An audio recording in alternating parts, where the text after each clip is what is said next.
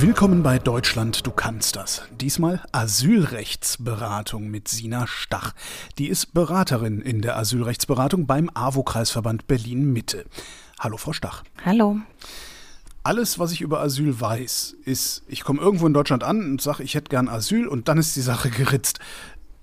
Aber vermutlich ist das nicht ganz so einfach. Ne? Wie geht es ab diesem Moment weiter? Ja, also als erstes sollten Sie natürlich wissen, wo Sie Asyl beantragen. Ne? Und das ist dann schon auch die erste Frage, wenn Leute tatsächlich zu uns kommen, kurz nachdem sie eingereist sind. Also es ist nicht unbedingt äh, der Standard, ne? aber es gibt natürlich Leute, die wirklich über Freunde, Bekannte, Familie tatsächlich am allerersten Tag schon zu uns kommen und fragen, was muss ich jetzt machen? Und dann sollten Sie wissen, an welche Behörde Sie sich wenden. Und dann erklären wir natürlich ähm, die ganzen Verfahrensabläufe, ne? die ganzen Rechten und Pflichten, die damit einhergehen. Und ja, dann werden natürlich auch schon Fragen zu äh, Chancen, Aussichten, Perspektiven gestellt. Ähm, die können wir je nach Herkunftsland so ungefähr ähm, beantworten, aber natürlich nie mit einer hundertprozentigen Treffsicherheit. Was heißt denn, wo Asyl beantragen? Also ich, ich würde wahrscheinlich zum nächstbesten Polizisten gehen, den ich mit einem Postboten verwechsle und würde sagen, hier, gib mir mal Asyl. Ist das der falsche Weg? Mhm. Ähm, ist nicht unbedingt der falsche Weg, das machen sicherlich einige, ne? vor allem weil man ja auch über ähm, die Grenze einreist in der Regel, also über die Außengrenze, die deutsche Außengrenze und dann häufig äh, der Polizei begegnet. Ähm, freiwillig oder unfreiwillig. Und die schickt sie dann an die richtige Adresse. Das ist in Berlin, wäre das das sogenannte Ankunftszentrum, wo sie dann erstmal untergebracht werden, ähm, wo Daten aufgenommen werden und dann schickt man sie weiter an das BAMF. Das ist das Bundesamt für Migration und Flüchtlinge und das ist die Bundesbehörde, die eben zuständig ist dafür zu prüfen, ob eine Person hier in Deutschland Schutz bekommt oder nicht dieser ganze Prozess, wenn ich dann einmal im Ankunftszentrum war und alles registriert und so wurde dieser ganze Prozess, der dann läuft, ist das einer, der, ich sag mal so, vor sich hin plätschert und ich muss mich nur mittreiben lassen oder kann das auch schief gehen? Mm, also es ist auf jeden Fall schon gut, wenn man sich ähm, eine Beratungsstelle sucht. Ähm, es gibt natürlich auch Leute, die sich einen Anwalt nehmen, ähm, weil es tatsächlich einige ähm, Hürden geben kann. Ne? Also zunächst einmal ist das ganze System schon recht komplex, vor allem wenn man auch diese, diese bürokratischen Abläufe aus seinem Herkunftsland jetzt nicht so gewöhnt ist, ne, ist man erstmal schon erstaunt, äh, mit wie vielen Leuten man hier sprechen muss, wie oft man sich wiederholen muss, wer man ist, wo man herkommt ähm, und so weiter. Und dann gibt es, das ist das quasi das Kernstück des Asylverfahrens, das ist die Anhörung. Das ist dann der Teil, wo man tatsächlich über seine Fluchtgründe spricht. Und hier ist es schon ratsam, im Voraus sich Beratung zu suchen um einfach zu wissen, worauf es hier ankommt, ne? weil das nicht unbedingt so trivial ist. Ja. Warum ist das nicht trivial? Also was geht an der Stelle schief? es ist natürlich, kann man hier nicht total verallgemeinern, aber man muss ja wissen, dass die Leute, die hierher kommen, sehr heterogen sind. Ne? Das heißt also sehr ähm, unterschiedliche Ressourcen mitbringen, vom super ausgebildeten Akademiker bis wirklich zum Analphabeten, der die niemals eine Schule von innen gesehen haben. Ne?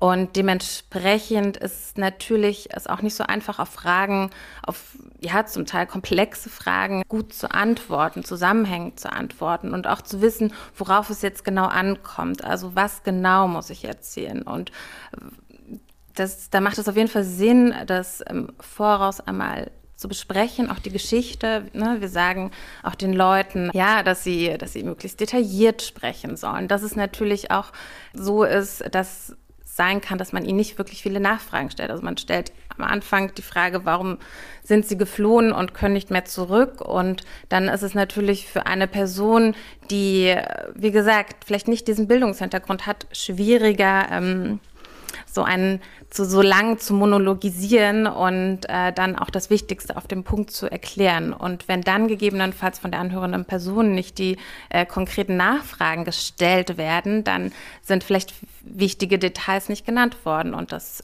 fällt einem dann später auf die Füße, ja. Warum stellt die denn diese Nachfragen nicht? Ist das nicht deren Job? Ja, da haben Sie recht. Wie gesagt, ich will überhaupt nicht verallgemeinern. Es gibt AnhörerInnen, die machen eine sehr, sehr gute Arbeit ähm, und stellen viele Nachfragen, machen auch auf Widersprüche in der Anhörung aufmerksam, gehen auch wirklich gut darauf ein. Mir begegnen natürlich auch sehr viele andere Fälle, wo das nicht so ist. Ich würde sagen, das ist tatsächlich schon wieder ein bisschen besser geworden. Es war schon mal schlimmer, die Anhörungen.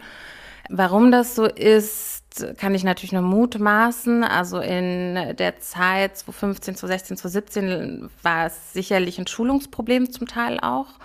Ansonsten sitzt da natürlich auch eine Person, wo ich mal jetzt behaupten würde, die auch schon ihre, ihre Meinung, ihre Ansicht im Voraus hat. Das passiert ganz automatisch. Ne? Das wäre jetzt professionell, wenn man die nach hinten schiebt und nicht so weit ähm, entscheiden lässt. Aber das also ne, ich will sagen, es gibt natürlich auch da Schubladendenken und ähm, vielleicht vom Voraus, im Voraus schon eine Einschätzung, naja, die Person ist ja nicht wirklich aus asylrelevanten Gründen gekommen, beispielsweise. Ne? Also ich meine, das ist jetzt natürlich eine Unterstellung meinerseits, aber mhm. das ist das, was wir schon so interpretieren könnten. Ja.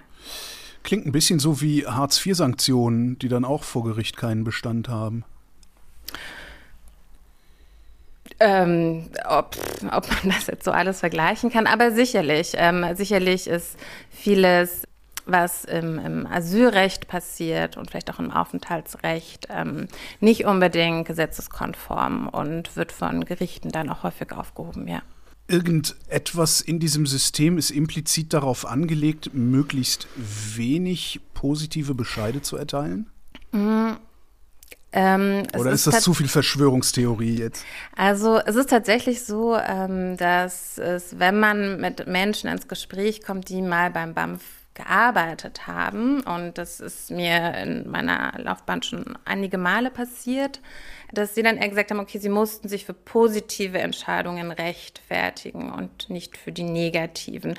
Kommt sicherlich auch nochmal aufs Herkunftsland an, aber es ist ganz klar, und das ist recht unbestritten, dass es gewisse Vorgaben gibt. Und wenn man von diesen Vorgaben abweicht, weil man sich den Einzelfall im Konkreten anschaut, dass man sich dann rechtfertigen muss. Gibt es denn so beliebte Herkunftsländer und unbeliebte, also guter Flüchtling, schlechter Flüchtling?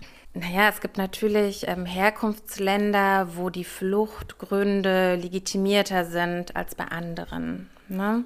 Also ich meine, wir haben natürlich die Perspektive, dass jede Person, die ihr ihre Heimat verlässt, ähm, das nicht äh, freiwillig tut, beziehungsweise doch freiwillig, aber äh, nicht, weil es ihr dort gut geht, ne, sondern aus einer Not heraus. Und die Gründe sind sehr vielschichtig und ich denke, sie sind alle berechtigt, aber das wird eben natürlich so nicht geteilt. Und dann, ja, gibt es äh, schon, dass die Herkunftsstaaten, vor allem Syrien beispielsweise, wo das berechtigter erscheint als andere, wie beispielsweise tatsächlich auch Afghanistan.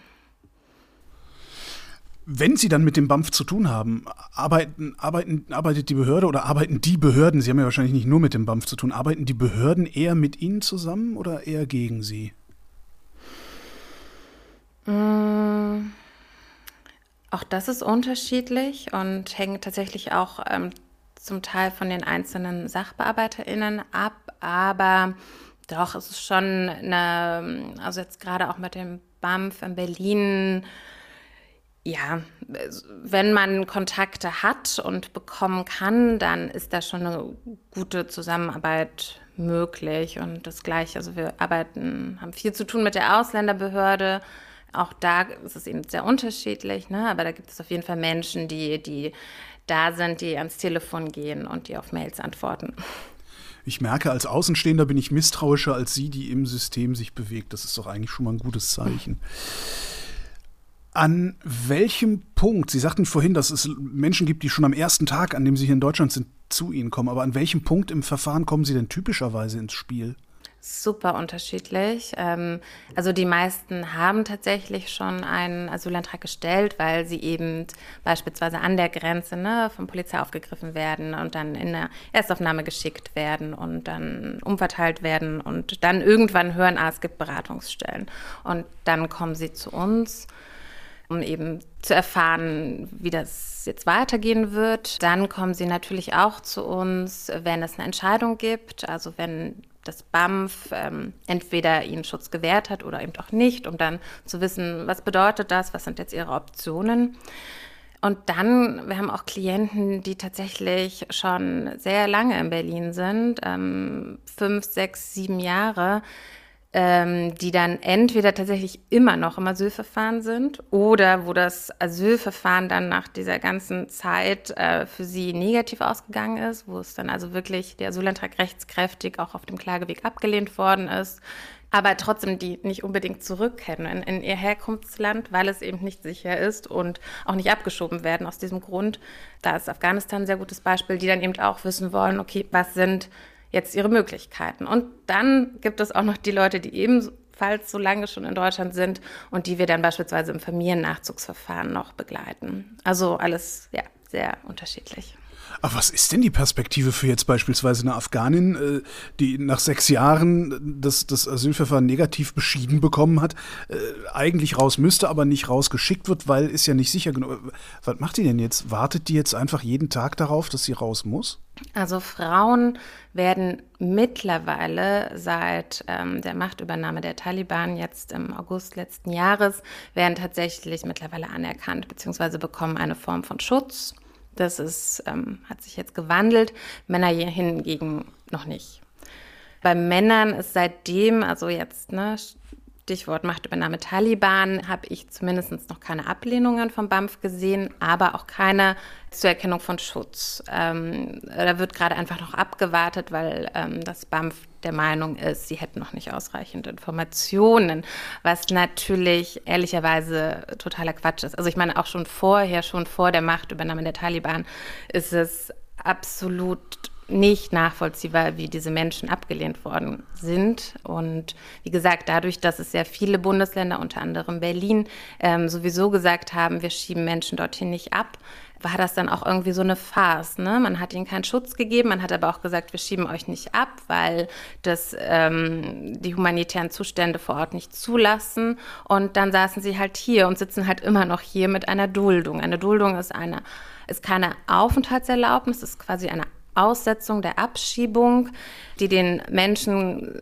ja sehr viele Rechte vorenthalten und ja, und dann, also sie wissen eigentlich, wir können hier bleiben, wir müssen keine Angst haben, abgeschoben zu werden, aber irgendwie sind wir trotzdem nicht richtig angenommen. Ne? Irgendwie will man uns dennoch nicht. Und das ist natürlich ein sehr zermürbendes, frustrierendes Gefühl für die Leute und für uns BeraterInnen ehrlich gesagt auch.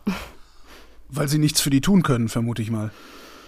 Mm, also natürlich, wir können Ihnen sagen, was gibt es für Alternativen. Dazu kann ich auch gleich nochmal was sagen. Ähm, aber vor allem auch, weil wir es Ihnen natürlich auch nicht erklären können, warum das so ist. Also das muss man ja auch erstmal verstehen. Das, ne? das können wir einander ja noch nicht mal erklären. Ja, eben. Also das macht nicht so richtig Sinn. Also beziehungsweise doch, ich kann es mir schon irgendwie erklären, weil es ähm, eher politische Gründe als, als rechtliche Gründe hat. Ne? Aber ja. Was sind denn die Alternativen zur Duldung, die Sie da gerade erwähnt haben? Also es gibt wenn man sich quasi gut integriert. Das ist vom Gesetzgeber vor allem in Form von, von Lohnerwerbstätigkeit. Ähm, wenn man arbeitet, dann ist man gut integriert. Darf man denn überhaupt arbeiten, wenn man nur geduldet ist? Das kommt drauf an. Ähm, es ist per se möglich, wenn man denn seine Identität nachweisen kann. Auch wieder problematisch bei Afghanistan jetzt beispielsweise, dass nicht alle Dokumente haben, ne? nicht, äh, viele nicht keinen Pass, nicht mit einem Pass eingereist sind und den auch schwer bekommen können, weil sie beispielsweise eigentlich ähm, nie in Afghanistan gelebt haben, sondern illegal mit ihrer Familie im Iran oder weil sie keinen Kontakt mehr zur Familie überhaupt irgendwie haben, weil alle verstorben sind oder auf der Flucht. Und wenn man dann keinen Pass zeigt, dann kann einem auch die Arbeitserlaubnis weggenommen werden. Ja. Wir gehen jetzt mal davon aus, dass ich eine Arbeitserlaubnis habe. Ich bin geduldet äh, und kann mich jetzt integrieren, indem ich anfange zu arbeiten. Genau. So einfach kann das nicht sein. Wir sind hier in Deutschland. Genau, dann bekommen Sie natürlich nicht automatisch eine Aufenthaltserlaubnis. Wenn Sie aber acht Jahre hier sind und äh, ihren Lebensunterhalt selbst sichern können und eine Wohnung haben und sich ein bisschen gut auf Deutsch verständigen können, dann gibt es so eine Aufenthaltserlaubnis für gut integrierte Geduldete nach acht Jahren. Aber die acht Jahre muss man halt auch erstmal schaffen. Ne? Und die gilt dann unbegrenzt, diese Aufenthaltsgenehmigung, oder ist die auch widerrufbar? Naja, die wird dann natürlich verlängert und wenn man die Voraussetzungen dann noch erfüllt, dann wird die auch verlängert. Wir würden dann natürlich den Menschen auch raten zu einer weiteren Verfestigung. Ne? Man kann dann auch ähm, nach einer gewissen Zeit eine unbefristete Aufenthaltserlaubnis, eine sogenannte Niederlassungserlaubnis beantragen. Und die Staatsbürgerschaft, könnte man die auch beantragen dann?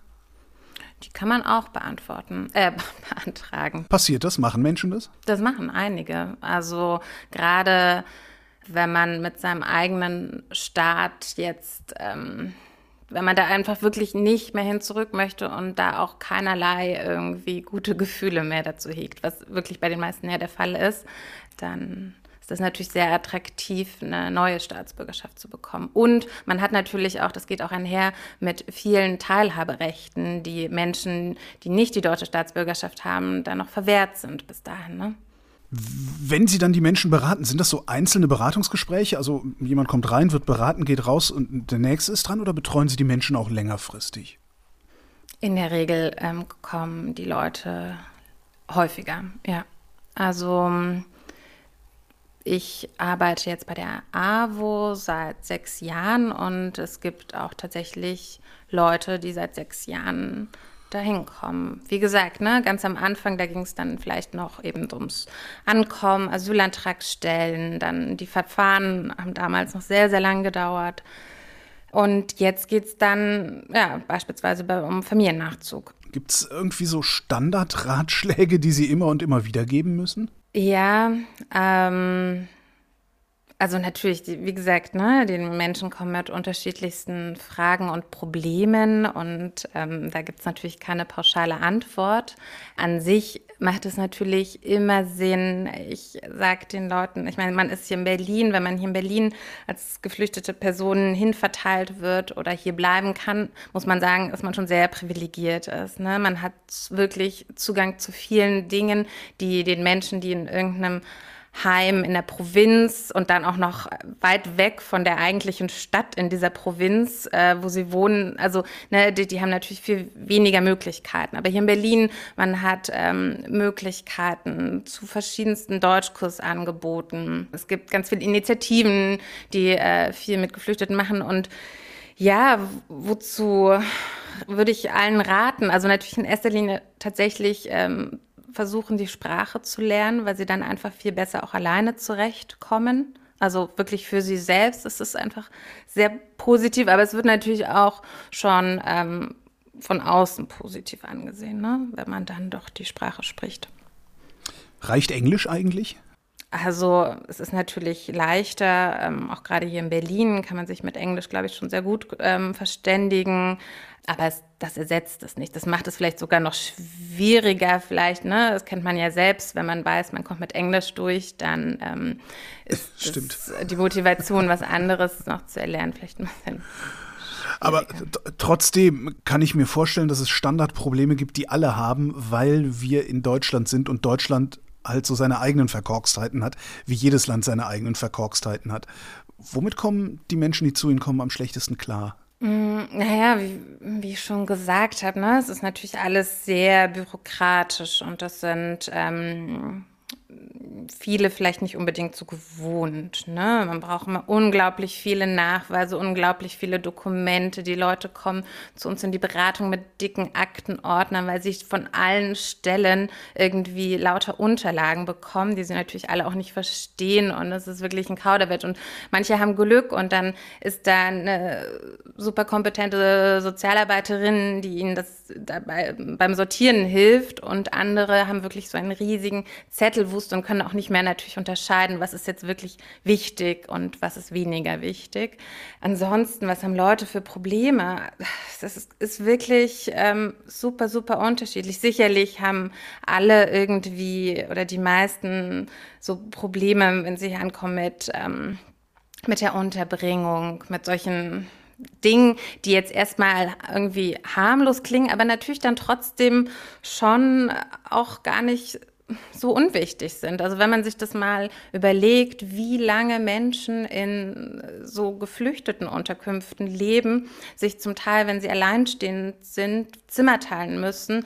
Es ist ein andauernder Lärmpegel, sie kommen nie zur Ruhe, sie sind vielleicht traumatisiert und ja, also es ist wirklich nicht unerheblich und es belastet sehr viele. Und dann natürlich hinzu kommt diese ständige Ungewissheit, weil Verfahren dauern einfach wirklich immer noch lang und man hört dies und das und jenes. Ähm, viele Menschen, die in Deutschland ankommen und Asylantrag stellen, ähm, landen auch im sogenannten Dublin-Verfahren. Das heißt, dass Deutschland zunächst versucht, seine Zuständigkeit ähm, an ein anderes äh, Mitgliedsland der Europäischen Union weiterzugeben, beziehungsweise sagt, wir sind nicht zuständig.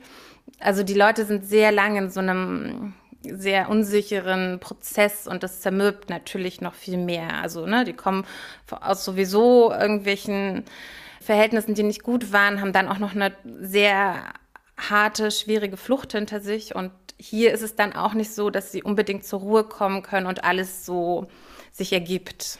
Ne? Dieses, äh, das, das klingt ja fast schon kafkaesk. Ähm, diese, diese Verfahrenslänge, diese Bürokratie, könnte man das eigentlich auch abkürzen? Klar, also ich meine, das merkt man jetzt, das ist gerade ein super gutes Beispiel, was äh, mit den Menschen passiert, die aus der Ukraine kommen. Man merkt, es geht auch anders, es geht auch schnell und unbürokratisch und man kann den Menschen auch zeigen, wir, ihr seid willkommen, wir wollen, dass ihr hier seid, wir wollen euch Schutz geben und wir wollen es euch so einfach machen wie möglich. Es geht. Also das zeigt das gerade wirklich so gut. Das heißt, all die anderen, die bisher gekommen sind, sind nicht willkommen?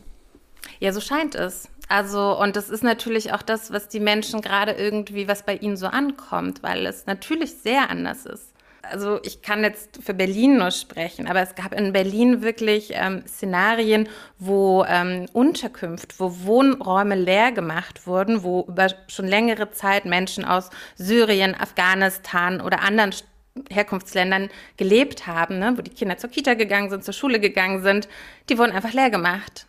Ja, weil man eine Unterkunft für Geflüchtete aus der Ukraine machen wollte. Ich will jetzt gar nicht auf dieses eine so explizit eingehen, aber natürlich macht das mit den Menschen was, ne? die dann in ein anderes Heim irgendwo ganz am anderen Ende der Stadt ziehen müssen, wo vielleicht die Bedingungen auch schlechter sind, ne? wo sie sich dann wieder Küche und Bad mit irgendwem teilen müssen. Ja. Also ich finde es super, was gerade ähm, diese, diese Willkommenskultur, die gerade gelebt wird im Hinblick auf die Menschen aus der Ukraine, das ist total toll. Gleichzeitig würde ich mir wünschen, dass es eben auch für wirklich alle geflüchteten Menschen ist und dass da nicht so unterschieden wird in, ja, die einen und die anderen. Guter Flüchtling, schlechter Flüchtling. Ja, so drastisch wollte ich das jetzt nicht sagen, aber ja, ja. Die Menschen, die aus der Ukraine gerade flüchten, kommen die bei Ihnen auch an? Die kommen auch an. Ähm, vielleicht ein bisschen weniger die ukrainischen StaatsbürgerInnen, weil bei denen die Situation zumindest aufenthaltsrechtlich recht sicher und geklärt ist. Ne? Die kommen hier an, bekommen eine Aufenthaltserlaubnis sofort. Ähm, also das ist alles sehr unproblematisch, was toll ist, wie gesagt.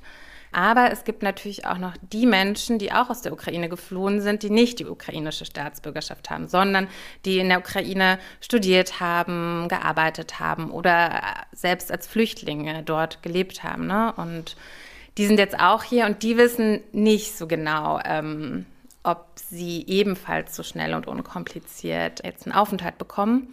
Und die kommen dann eher in unsere Beratung, ja. Woran hängt das denn, ob die auch so unkompliziert hier durchkommen? Es ist mhm. tatsächlich nur, nur der Pass, mit dem die einreisen? Ja, also in ähm, diesem Beschluss heißt es eben, dass diesen Aufenthalt äh, ukrainische StaatsbürgerInnen bekommen oder sogenannte Drittstaatsangehörige, die ähm, also entweder sie sind verwandt mit ukrainischen StaatsbürgerInnen oder aber sie können nicht sicher und dauerhaft in ihr Herkunftsland zurückgehen. So.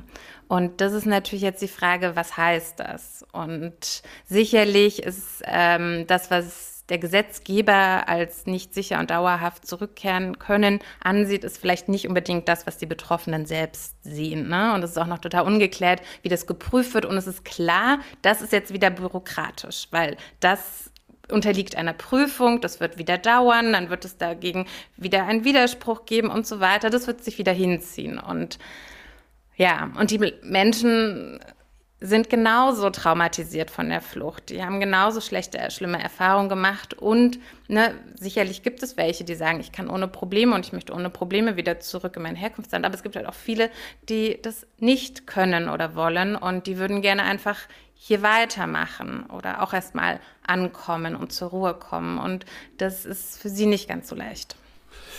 Haben Sie eigentlich viel zu tun da in der Beratung? Ähm, ja, also klar, klar. Also es ist so, wir könnten wahrscheinlich doppelt so viele sein. Wir sind schon eine recht große Beratungsstelle, ähm, aber ja, die Arbeit ist, ist enorm und wir bekommen auch, weil es eben leider äh, die Beratungslandschaft deutschlandweit noch nicht so gut besetzt ist, bekommen wir wirklich sehr viele Anfragen auch von außerhalb von Berlin. Wir haben sehr, sehr viele Klientinnen aus Brandenburg, ähm, aber auch aus Sachsen-Anhalt, aus Mecklenburg-Vorpommern, aus Sachsen, aus Thüringen und telefonisch bekommen wir auch Anrufe aus Bayern und Baden-Württemberg. Also es ist wirklich, ja, ähm, viel los. Wenn es so viel Beratungsbedarf gibt, und aus allen möglichen Bundesländern äh, Sie gefragt werden, ob Sie mal einspringen können, sehen wir da ein Staatsversagen? Also wäre das nicht der Job des Staates, das alles so auszugestalten, dass Sie mit Ihrer Beratungsstelle eigentlich überflüssig wären? Mm, also ich denke nicht, dass wir überflüssig werden, solange es Menschen gibt, die ähm, aus ihren Herkunftsländern fliehen, weil ich finde es schon wichtig, dass es eine unabhängige, nicht staatliche Beratung geben muss. Also das ist schon wichtig. Aber was natürlich ein gewisses Versagen des Staates, kann man sagen, ist, ist, dass die Beratungsstrukturen einfach nicht so gefördert werden, wie sie gefördert werden sollten. Ne? Und auch wir, wir bekommen, wir werden vor allem durch, durch EU-Töpfe gefördert. Das sind immer Förderperioden von zwei Jahren. Nach zwei Jahren muss man sich wieder neu bewerben. Man weiß nicht, ne, wird das Projekt verlängert, wird es nicht. Also es ist sehr prekär und das ist sehr aufwendig und wie gesagt, in vielen Bundesländern gibt es da einfach gar nicht diese Infrastruktur und die Leute haben dann da einfach nicht diese Möglichkeiten und das ist schon sehr schlecht. Es wird auch vieles dann auf natürlich auf ehrenamtliche Schultern abgeladen. Ähm, so die Zivilgesellschaft macht Gott sei Dank sehr viel, aber das finde ich sollte eigentlich nicht so sein, dass man die braucht. Ne? Es sollte schon irgendwie ausreichend ja, Beratungsstellen so geben überall. Sina Stach, vielen Dank. Ja, gern.